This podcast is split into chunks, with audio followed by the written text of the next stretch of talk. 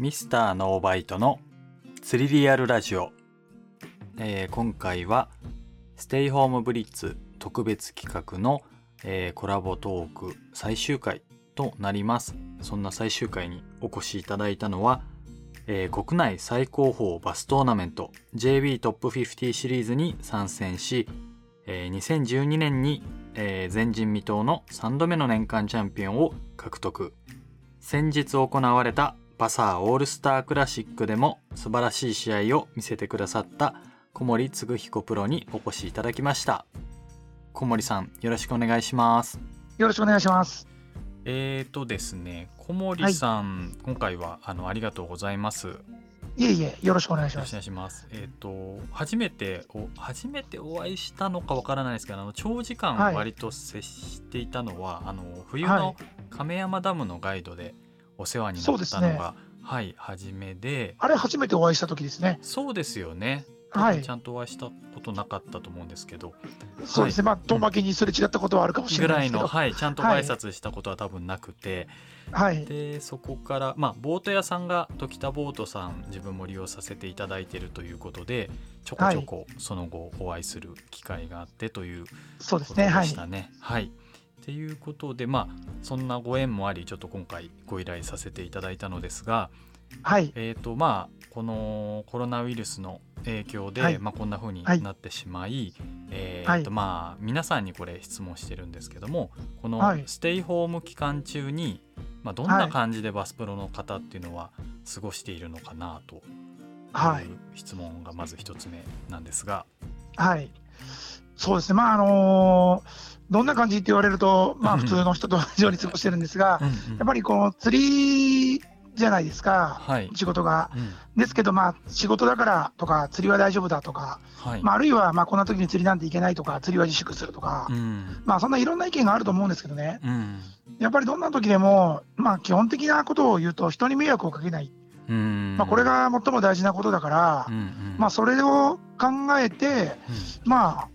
あのー必要であれば、もちろん外には行くし、うん必要でなければ必要、まあ、必要最小限、うんうん外っていうことにして、あとは家にいるようにはして、まあ、うん本当にうん。普通に自粛している方と同じように過ごしてますね。ああなるほど。なんか、はい。あのこの間黒田さんはい。とお話ししていて、要は、はい。まあ、同じくそのトップ50出てらっしゃるはい、方から聞いてて納得したのがそのはい、なんか自分たちみたいな一般人はこの機会にこう釣り具を整理しようとか、釣り部屋整理しようとかってなってる人多分多いんですけど、はい、その要はまだトーナメントが始まる前にこうやってなってしまっているから別に特別やることはないというか、時間ができたからってはい。なんていうんだタックルのメンテをするとかってことでもないっていやそうでもないんですよ。僕はあの最初にバサオールスタークラシックがあったので、あそうかそうかそうですね。はい、で毎年バサオールスタークラシックっていうのは年末というか、まあはいシーズンの最後にやってたじゃないですか。はいはい。あのシーズンの最後だとやっぱタックル1年間使い終わってもうぐちゃぐちゃになってその、うんうんどこに何があるか家の中も分からなくなってる状態でいつもバサオールスタークラシックだったはいはい。で、まあ、それぐらいバサオールスタークラシックにそのなんていうかかけるそのはい道具のポテンシャルっていうのがまあ多く今までそんだけかけてたわけですよ。はい。1年間使い切ったものの中からこのいいのをピックアップ。プして、うんで今回はスタート地点からそれなんで、あーまあ、あの家の中引っかき回してこうはいあれこれこれやってみようあれやってみようっていうプラをやってから、まあ、バサオールスタークラシックから入ってるんで、はい。まずそれの片付けをして、あまずはそこから実は始まっていたという。そうなんですね。ねただあの、うん毎年私がですねゴールデンウィークはいつも琵琶湖でガイドをやってるんですよ。ああはいで今回もまあ音楽川まで一応、まあ、トーナメントがある可能性があるということで、はい。まあ、緊急事態宣言が出る前だったので音楽川までとりあえず行って、うん。でまあ、プラクティス開始した時点で、まあ、緊急事態宣言ということで、でまあ、その後ですね、まあ、あの琵琶湖の方に毎年アパートを借りてるんで、はい。まあ、そこに一度入ってたんですけど、はい。まああの関西の方はまだうんその時はうん滋賀県の方は緊急事態宣言出てなかったので、うんまあ、あのガイドもうん。うんあの可能な限り近県の方来ていただいてと思ってやってたんですが、まあ、滋賀県も緊急事態宣言発令されまして、あのまあ、その中で、まあ、他府県の僕がずっとここにいるのもっていうことで、あのアパート引き払って戻ってきて、なのでうん。九州の分、琵琶湖の分、まあ桜の分、まずこの片付けと、うんうん。はい、で、まあ、この緊急事態宣言終わった頃には季節が進行してるんで、はいはい、その時に合わせたタックルの準備っていうのをやろうと思って、まあ、その辺は結構やってきましたね。ああそうなんですね。なるほど、はい。そうやってあのタックルの整理とかまあ釣り具のメンテとかをまあやってらっしゃったりすると思うんですけど、はい、何かこうこの期間にやっといた方がいいおすすめだよっていうこととかってありますか、あまあメンテに関して言えば、まあ、僕はあまり人と自分のうん。整理やメンテっていうのを比べたことがないので、はいはいはい、まあなんかこだわりがあるかって言われるとそういうでもないんですけど、うん。まあ、特別そう思うとすれば、うん。えーとまあ、フックの扱いっていうのはすごく釣りの中で一番僕大事にしてる面があるので、はい。そのフックが錆びないようにする工夫。あでそれでいてやっぱフィードに道具っていっぱい持ってきたいじゃないですか、ーはい、例えばオフセットフックって言ったってストレート型のやつから本当のストレートフックからうん。あるいはオフセットフックもちょっとワイドゲームのものからナローゲームのものでうで使い分けたりするんでいっぱい持ってきたいんですよね。んはい。でそういったまあ大量に持っていく道具をうん。現場でいかに効率よくうん。取り出せるかっていうのもやっぱり超過につながってくる面だと思うので、はい。まあ、そういったのを工夫してオフセットケースうん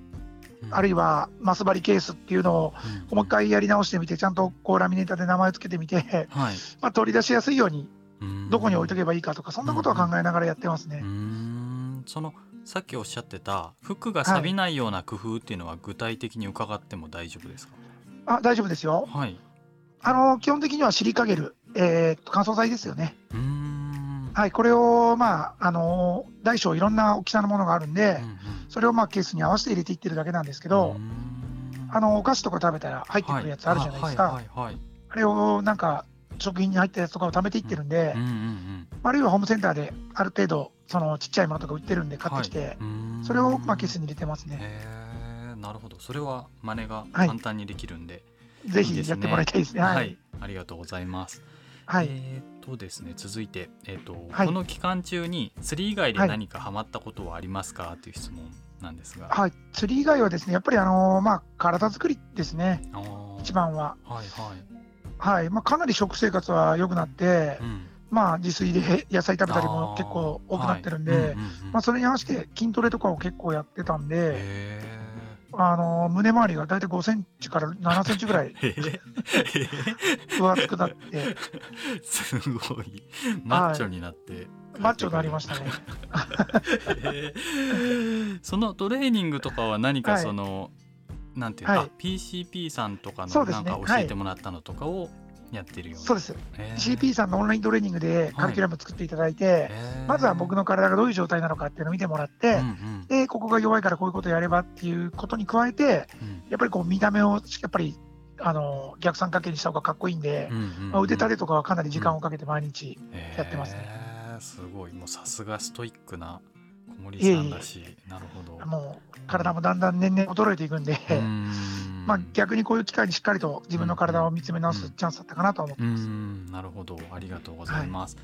えっ、と、はい。ここからはちょっとはい。先日のバサーオールスタークラシックのお話伺っていきたいんですけどもはい、ちなみに小森さん今ごめんなさい。ちょっと一瞬話変わるんですけど今すごい。こう、ちゃんとおちゃんと違うもっとあの砕けた感じでも大丈夫ですよっていや僕ねうん結構ねこういう喋り方なんですよ。あのやっぽど仲良く、うん。仲良くっていうか、うん。緊張感がない相手だと、普通に喋るけど、基本的には、ん。あのあー上から喋ったりするのあんま好きではないんで ちょっと待ってください。普段はもうちょっとあれじゃないですか。砕けてるじゃないですか。はい。あの北ボードに行ってる時は、僕は大学の時からずっとあそこに通っていそうてか。なるほど。そうでやっぱ大学の時と同じ気持ちなんですよね。釣りの仲間たちがわっと集まって、はいはいはい。みんなこう熱い視線でこうんうお互いぶつかり合ってっていう、うんそういう空気がやっぱりうんフィールドにあってすごく楽しい魚釣りっていうのはあると思ってたんでうんうんただ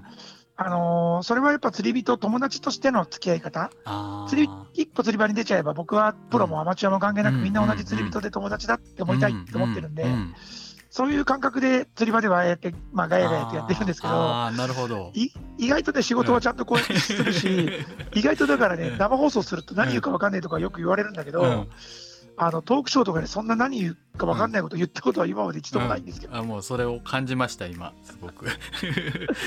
えいえいえすみません脱線しちゃいましたけども。大丈夫ですよはい、はいあのーまあバサクラは自分ははい。まあ今回こう無無観客試合ということで、あのはい行けなかったのでまあ結構ライブを長時間割と見てましてあ,、はい。のまあ初日の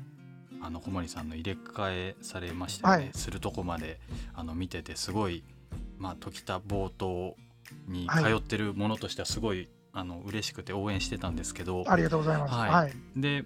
あの美濃は X X80 のジュニアですよね。であれ、はい、最初 X80 しか言われてなかったんであの、はい、その場でアマゾンで買ったんですよ X80 を 何個か。そしたらでそういう方多分多かったと思うんですけどその後、はい、ジュニアだと発覚するっていうねなかなか面白かった、はい、80もまあよく釣れるわね。そうですよね。あっても損はないという感じで、えー、っとまああの紙面を拝見させていただいて、はい、あのー、あそう小森さんにちょっと質問してみたかったのが、はい、ああいう記事、まあ、出るわけじゃないですか。試合が終わった後に、はい、そういうのって他の選手の記事とかって読むんですか、えっとですね馬桜に関しては、うん。うん。あのまあ、その前に他のことに関してなんですけど、うんうん、僕は今までね人の釣りとか人のビデオとかってあまり見たことがほぼないんですよ、実は。はいはいはいあのー、本当にまあ、うん、ずっとそれこそフィフティでは青木大輔、北大輔っていう2人の、うん、まああのー、大輔さんと まあ何度も優勝争いで負けたり勝ったりしてきてるんですけど、はい。はい、彼らがどういう釣りをしてるかそれは見たことがないです。うん、えー、あじゃあ基本的に見ない、はいっていうことですね。そうですね。できることできないことやっぱ人それぞれ違うと思うので、あいつができるなら俺もできるっていう方もいるとは思うんですけど、うんうん、僕はもう別に自分が見つけた釣り、うんうん、自分が知ったこと、自分がまあ人から教えてもらったこともちろんあるんで、うん、吸収したことっていうのはやっぱり自分のもの、うん、でそれを人を見て同じことをやろうとか、うん、参考にしようっていうのは最初からあんまり考えてないですね。それよりも魚のことを考えてる方が、まあ自分の性に合ってるかなと思ってます。はい、なので、まあ、うん、自分の、うん、うん、そうですね、人の記事は、朝倉に関してはちょっとは見ます。なぜなら、その戦い、うんうんあの僕が考えた通りに進んでたかなっていうのを見たくて見てます。ああ、なるまあそうですよね。同じ日にという、はい、なるほど。はい。うんその中でなんか興味深い釣りの展開をしてた方とかって今年いらっしゃったんですか？そうですね。まあ、今年に関して言うならば、僕はもう完全に起きたプロ。うんえー、彼をずっと優勝候補の一人だと思ってたんですよ。はいはいはい。まあ、他にも何人かいましたけど、うん、あのもちろんあの全員が優勝候補なんですけど、うん、その中でも一番怖いなと思ったのは起きたプロで、はい、あのやっぱ去年、僕、優勝、一昨年から行きましたけど、初日、まあ、圧倒的な差をつけて、ダメージを与えるつもりだったんですよ、全員に。はいはいはい、そういうあの戦略が効かなければ、この3問リミットで優至するのはなかなか至難の技だっていうのがちょっとあって、はい。はい、まあ、今回、春みたいにちょっと厳しい状況になれば3本 ,3 本っていうことで優勝は近づくんですけど、やっぱ秋のウエイトが出てしまう試合になると、圧倒的なウエイト差を狙っていかないと、抜かれてしまうじゃないですか。で、まあ、初日に4500以上出して、まあ、そこで心が折れてくれるだろうと思ったんですよ、全員が。まあ、正直、怖いんでね、みんな、心が折れてくれたら、やっぱりちょっと有利に進むじゃないですか。はい。なので、初日にちょっと1800ぐらいのが入っても、ちょっと無理して、あの600、700の魚を2回入れ替えに行ってるんですね。で、その無理のおかげで、初日のハイウェイとか出せて、それでまあ、あの2日目の心をみんな折ったんで、2日目は普通に釣りしてたら勝てるだろうと思ってたのが、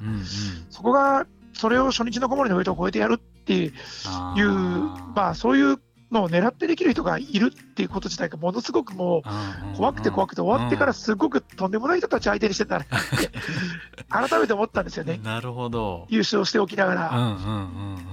まあ、なので今年はやっぱり、うん、あの開催地が北浦スタートになったことで、うん、まあ、利根川がさらに手薄になっちゃうじゃないですか。でもう間違いなく起きたのは利根川行くんで。なるほど だからあんな広いエリアであんなポテンシャルあるフィールドを一人にしちゃっていいのかっていうのがあって、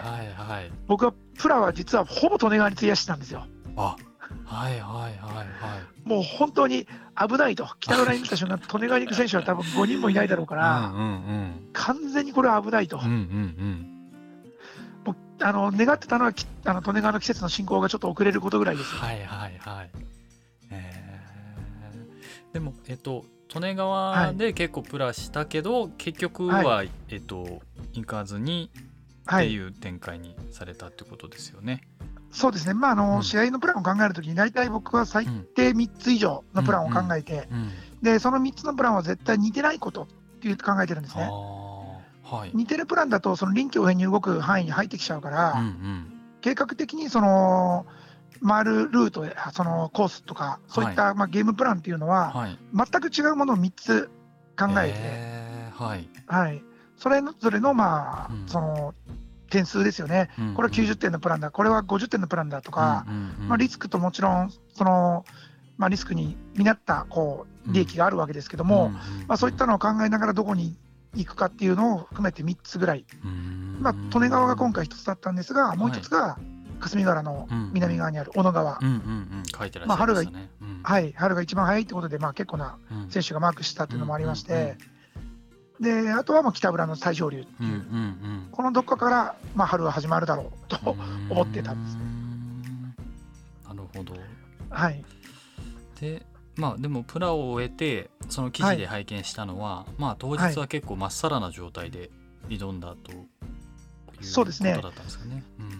はいあのまあ、小野川はポテンシャルはあったんですが、やっぱ多くの選手とプラでバッティングしてるので、これはもうなくなるなっていうことがちょっと頭の隅にあって、で北浦の上流部は1日だけはまった日があって、その日はやっぱかなりのウェイトが出せたんですけど、ただもうその日だけだったんですよ。その後一回沈黙した後に暖かくなっても全然魚が上がってこなくて、これはちょっとリスキーだなと。ただ三冠シオンのそのシオンの頭に当たってる試合だったんで、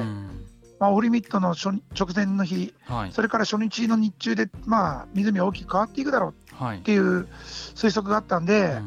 まあ、何も見えてないんだったら、うん、やっぱり人とバッティングしにくくて、ポテンシャルの高いところから行こうと、うんうんうん、でその3つのプランのうちの1つである北浦上流部から入ろうと、うん。うん、でそこで修正していこうっていうふうに決めたので、まあ、釣れるか釣れないかわからないけど、行ったっていうところはあります、ね、はいはいはい。なるほど。でまあ結果、初日はえっ、ー、と3本で、えーはい、3740そうですね。ですよね、はい、なるほど。いやでも2日目あの、はい、あのライブで見てたんですけど、はい、あのもうシーンがもう自分も忘れられないというか小森さんがまあ一番あれだと思うんですけど、はい、まあその5分前だから10分前から人生なやり直したいってはい、おっしゃっててでただもう、はい、なんていうの自分が多分同じ立場だったらもうちょっとなんていうの、はい、メンタル的にかなりこう無になっちゃうと思うんですけどなんかおっしゃってることはすごい悔しいな悔しいなって言ってるんだけどなんかまだこうちょっと余裕があるようなようにこう視聴者側から見てると見えたんですけど、あの時の心境っていうのはどんな感じだったんですまあ、振り返るとですね、やっぱ初日からですけど、水温が11度台の時はワームをほぼ食わないんですよ。うんうんうん。まあ、もちろんいいところにいれば食うんですけども、はい、そのバスのポジション、今回のトーナメント中のバスのポジション的に、11度台の時はちょっとワームが食いづらい、うんうんうん、で初日も12度超えてから、そろそろ釣れますよって言って釣れたんですね。うんうんうん、で2日目はなかなか水温が上がってこなくて、はい、多分風でかき回されて、下の水が上がってきたからだと思うんですけど、あのタイミングでちょうど12度超えたんですよ。うんうんうんそれで、あのちょっと箕面の釣りを一回やめて、はいうんうん、えー、あのワーミングの釣りに切り替えたんですね。はい。まあ、それでバイトを得たっていう、その動き自体は自分の中で100点満点の動きだったんですよ。あはい、うんうん、はい、ちょっと悪かったことがあるとすれば、うん、そのバーム自体が、うん、まあ、その競技時間がもう短かったんで、うん、そのままでちょっとベイトにつけてたワーネコリグのワームをそのままスピニングに取り付けたんですね。あなるほど、はい、理由はちょっとあのエリア、波が高くなってて、はい、船がダバダバしてたんで、はい、あのベイトで投げるとどうしてもラインで引っ張られてワームがボトムで止められなかったんですよ。うんうんうんうん、で誘ってボトムで止めて食わしたかったんで、うんうんうん、スピニングに変えたんですけど、うん、針がちょっとでかかったかなとかいろんな反省点が自分の頭の中にあって、うんうん、でまあ、その直後にあの次のキャストは針のガードを外して投げてるんですね。はいはい。でガードを外して投げて、うん、まあ、なんとかしたら根がかってしまったんで今度は針をまた細いやつに変えてって、うんうんうんやって、まああの自分ののそのゲームの流れの中で、うん、次のパターンをちゃんと見つけてたどり着いてるから、うん、バイトが出たっていうのは入り口であって、はい、必ずそこから答えが出るっていうその入り口だったんですよあれは。はいはいはい、あの1本はもちろん取ってれば優勝できてたんですけど、うんうん。うん、あれからあそこから要はワーミングの釣りがだんだんだんだんこう精査されていって、はい、次の1本につながるところだったんですけど、まあ、残りのゲーム時間がなかったっていうところですよね。そういう意味ではその、はい、まあキャッチはできなかったけどあくまで、はい、こう流れとして良い流れで別に次すぐ来てもおかしくない状況だから、はい、その言葉ではこう結構いろいろ言ってらっしゃいましたけど、はい、まだ全然そのなんていうんだチャンスがあるっていうような気持ちっていうことですね。はい、あとはねあそこで、うん、わーって頭を抱えてそのままの気持ちで、次のキャストに入るともうダメなんですよね。うん、終わったっていうことを自分で認識してなくて、はいはい、終わってないっていう認識をしたかったんで開き直ったっていうのはちょっとあります。あなるほど。そのあたりはやっぱりこう、はい、プロのメンタルの持っていき方っていうことなんですかね。そこは自信がありますね。はい。あなるほど。なんかあのドラグとかもチェックしてこうなんか一つ一つこう、ね、いやこれで絶対合ってるはずだっていうのがすごい印象的で、はい、うんかっこいい悪いところがどっちにあったかを考えたんですよ、うん、自分にあったのか、うんうんうん、魚にあったのか、魚にあったんだったら僕のミスじゃないから取り返せる、うんうんうん、でも僕にあったんだとしたら僕のミスなんでこれは取り返せないっていう気持ちも強くなってしまうんで、うんうんうん、もうあそこから離れてもう一回違う釣りにした方がいいんじゃないかっていう気持ちもあるんですよね。面白い。なるほど。すごいなんかそれで何でしたっけ、はい、えっ、と生涯最良の試合みたいなことが書いてあったんですけど、はい、まあそれぐらいこうなんというか展開の仕方とか含めて素晴らしいかったとご自身でも思ってらっしゃるという。あのああやって行く先々動く先々にどんどん答えが近づいてくるっていうのは、うんうんうん、多分普通に釣りされてる方もなかなか逆に朝から行って朝は釣れたんだけど夕方になるにしたかでわけわかんなくなっていくっていうのが多いと思うん。ですよね。よくありますね。はい、ありますよね、はい、でプラクティスから魚を見つけてるとどうしてもそういうゲーム展開って作っちゃうん。ですよ。で私立もみのゲームっていうのはどうしても勝ちきれないことが多くて、はい、初日2日目でトップに立ってもやっぱ最終日に4位5位で終わるって試合って僕は結構多いんですよね。うんうん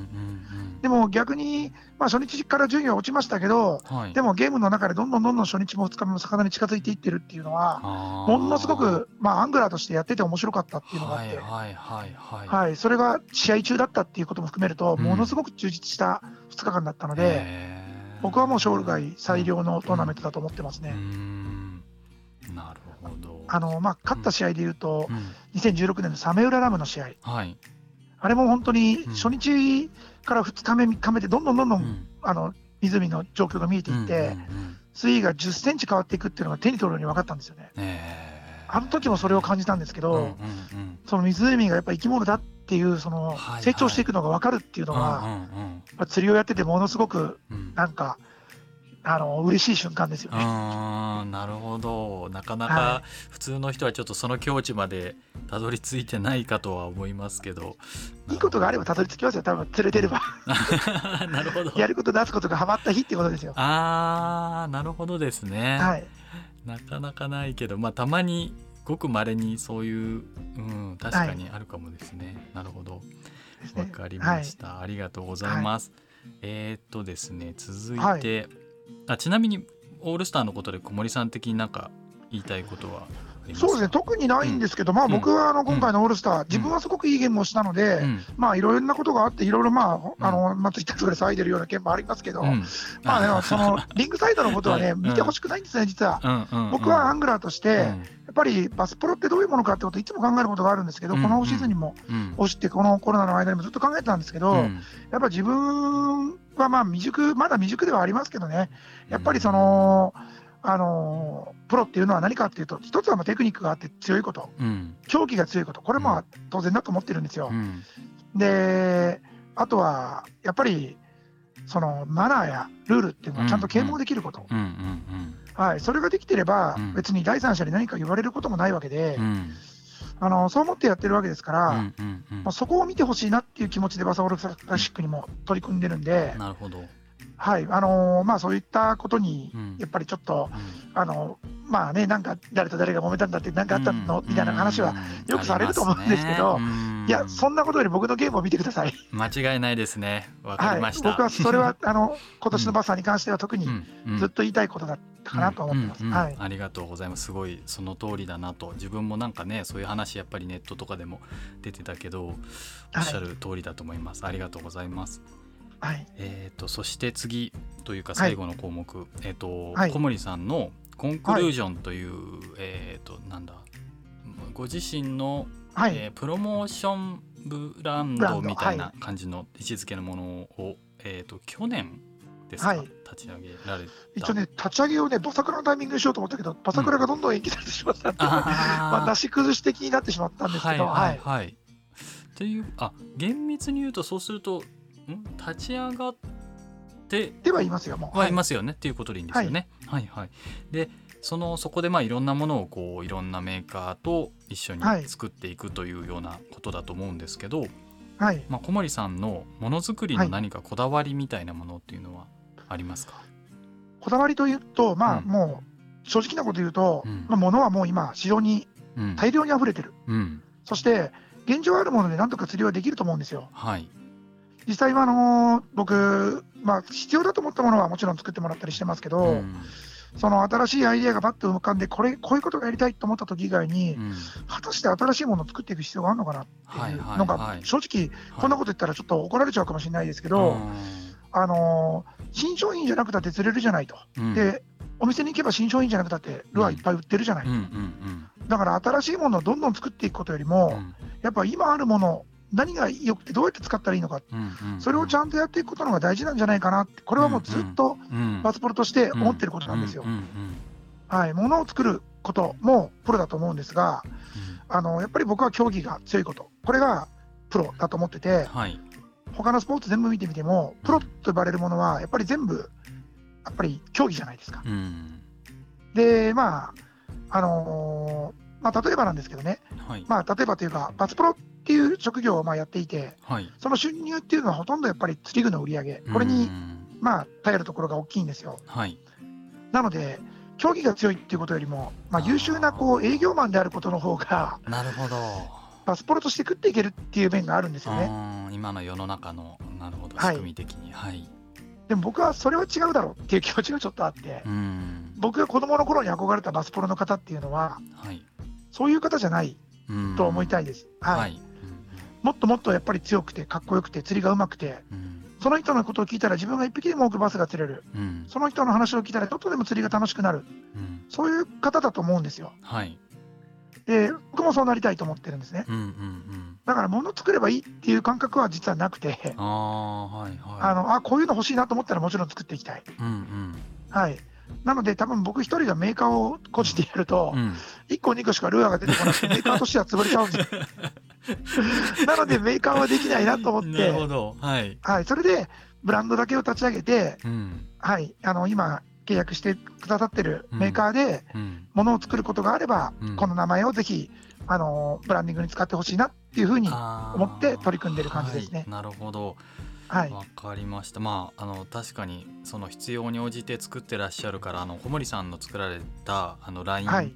えーと、今は多分もうな一旦廃盤そうですね。ちょっとメーカーの、はい。うん、市場でなくなってしまいましたけど、はい、でもあれも素晴らしくって使わせていただいておりました、ありがとうございます、はい。はい、でまあそんなこんなで、えっと、今そのコンクルージョンで、まあ、フィッシングショーとかでも実際に手手に取られたというか見た方もいらっしゃると思うんですけど、その進行しているあの商品とかあると思うんですが、今、言える範囲で教えていただいてもいいでしょうか？はい、まあ、あのー、一番、あのー、進行しているというか、今、話が最も進んでいるのはロットですね。はい、あはい。はい。まあ、あのー、これはですね、今までファンタジスタスティスっていうモデルをずっと、まあ、10年近く、まあ、手掛けてきまして、はい、で、まあ、その中で、あの一つのモデル、全モデルを自分で監修してきたわけじゃないんですけど、まあ、あの当初は、3人のプロで、うん、あのー、一つの形を作っていこうということで、自分はスピニングの何本かを担当してやってたんですけども、まあ、そこにどんどん人が増えていき、まあ、自分のブランディングの中で全部のモデルをやっていく方もどんどん増えていったんですが、うんうんうん、やっぱりその一つのやるんだったらどんどんなし崩しに増やしていくんじゃなしに僕はバスロットっていうのはこんだけのものが必要ですっていう、うんうん、その全ラインナップっていうのをやっぱりまとめていきたいんですよね。はい、その中に今までのステュースモデル、うん、ステュースのモデルも何本か入ってますし、うん、例えばベイトフィネスのモデル、えっ、と9とか3とかいうモデルがあるんですけども、はい。まあ、この辺なんかはベイトフィネスのモデルとしては僕はもう完成していて、二度と同じものを作る必要がないと思ってるんで、まあ、よっぽど軽くてよっぽど強いそのブランクスでこういうのに向いたものが出てきたら、またリニューアルしてみたいとは思ってはいますけど、今のところ優先順位としては下の方なんですね。でもそれも全部ひっくるめたバスロッドの全体像っていうのをこんだけあればこんなことができるんじゃないかっていうのをちゃんとラインナップしていきたいんですよ。あなるほど。ただ、はい、まとめて全部出すつもりはなくて、うん、やっぱりそれも1年に何本かずつですけど、うんうん、やっぱりリリースしていって、うん、でまあトータル的に何年か見てたら、うん、あこれが小森さんが持ってるバスフィッシングっていうものに対するロットの考え方なんだっていうのが分かるようにしていきたいなと思って今あの手掛けていってますね。なるほど。それは、はい、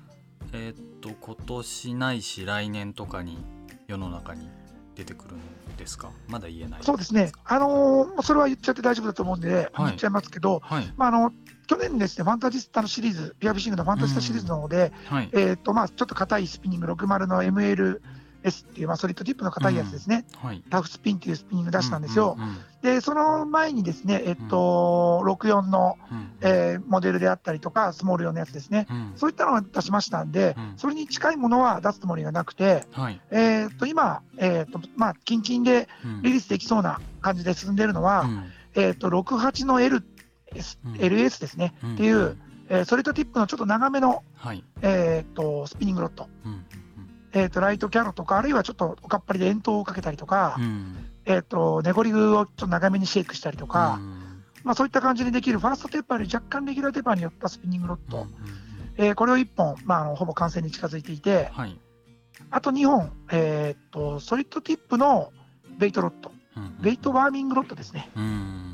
えーと、とそれは、まあ、ライトリグというか、ベイトワーミング、えー、16分の1オンスぐらいのネコリグとか、うん。5g のダウンショットとかそういったのがやりやすいような、ソリッドティップのベイトモデル、ベイトフィネスじゃなしにワーミングモデルっていう。のかな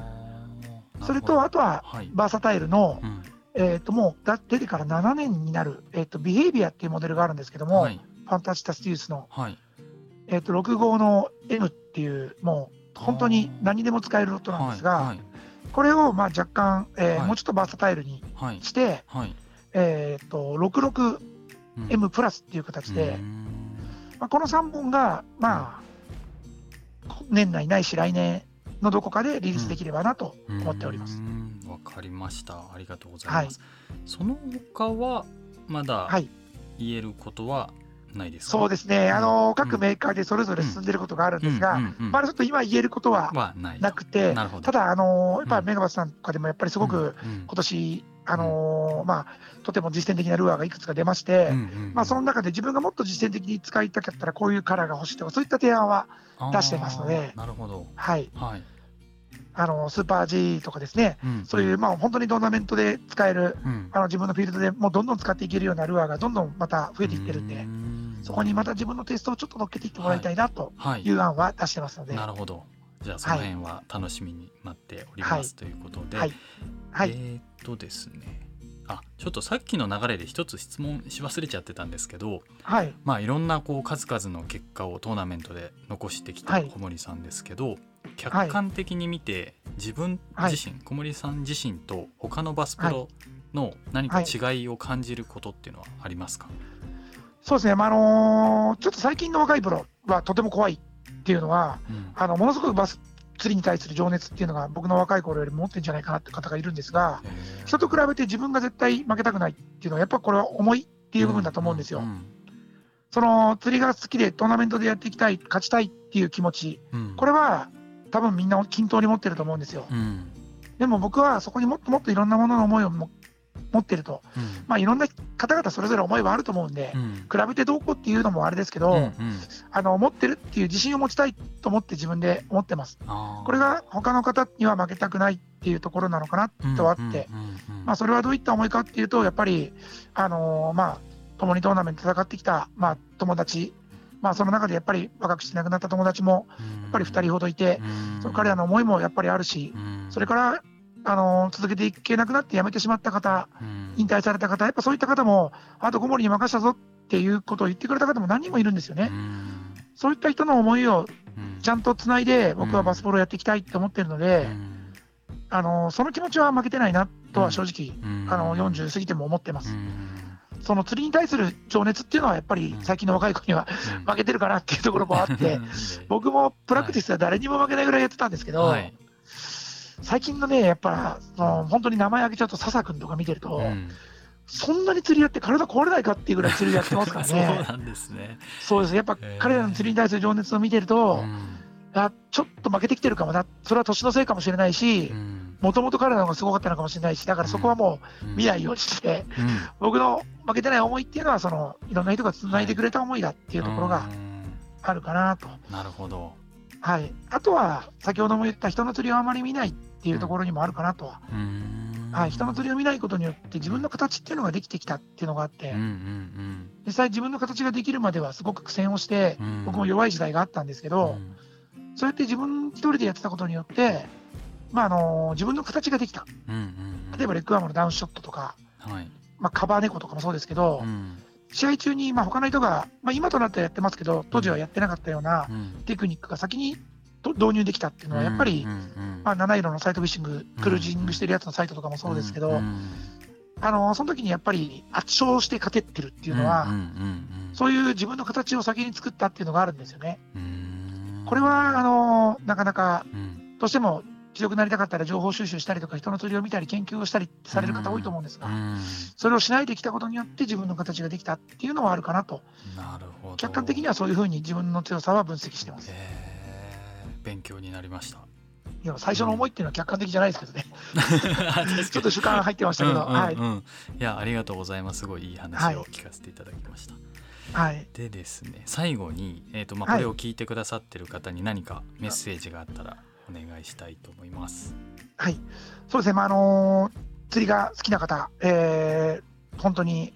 厳しい今、時期を迎えてます。まあもちろん釣りに行くなってことではないんで、近所に釣りに行かれてる方、もちろんいろんな過ごし方があって、あのー、いろんな捉え方があって、いろんな考え方があって、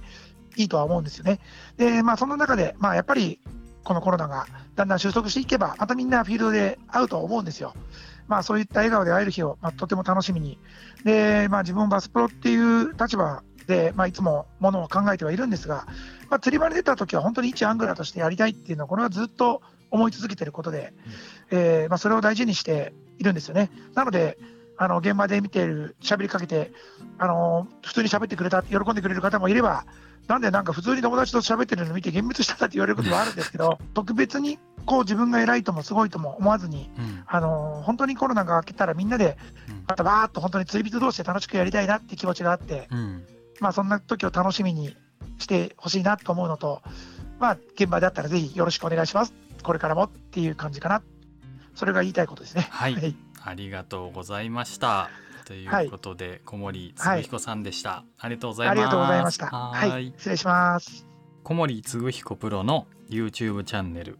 えー、小森嗣彦のこもチャンネルでは、えー、小森ボードという企画がありましてそちらでフックとかシンカーの収納方法なんかもえー、紹介してらっしゃいますので、えー、ぜひチェックしてみてください。ということで今回もご視聴ありがとうございました。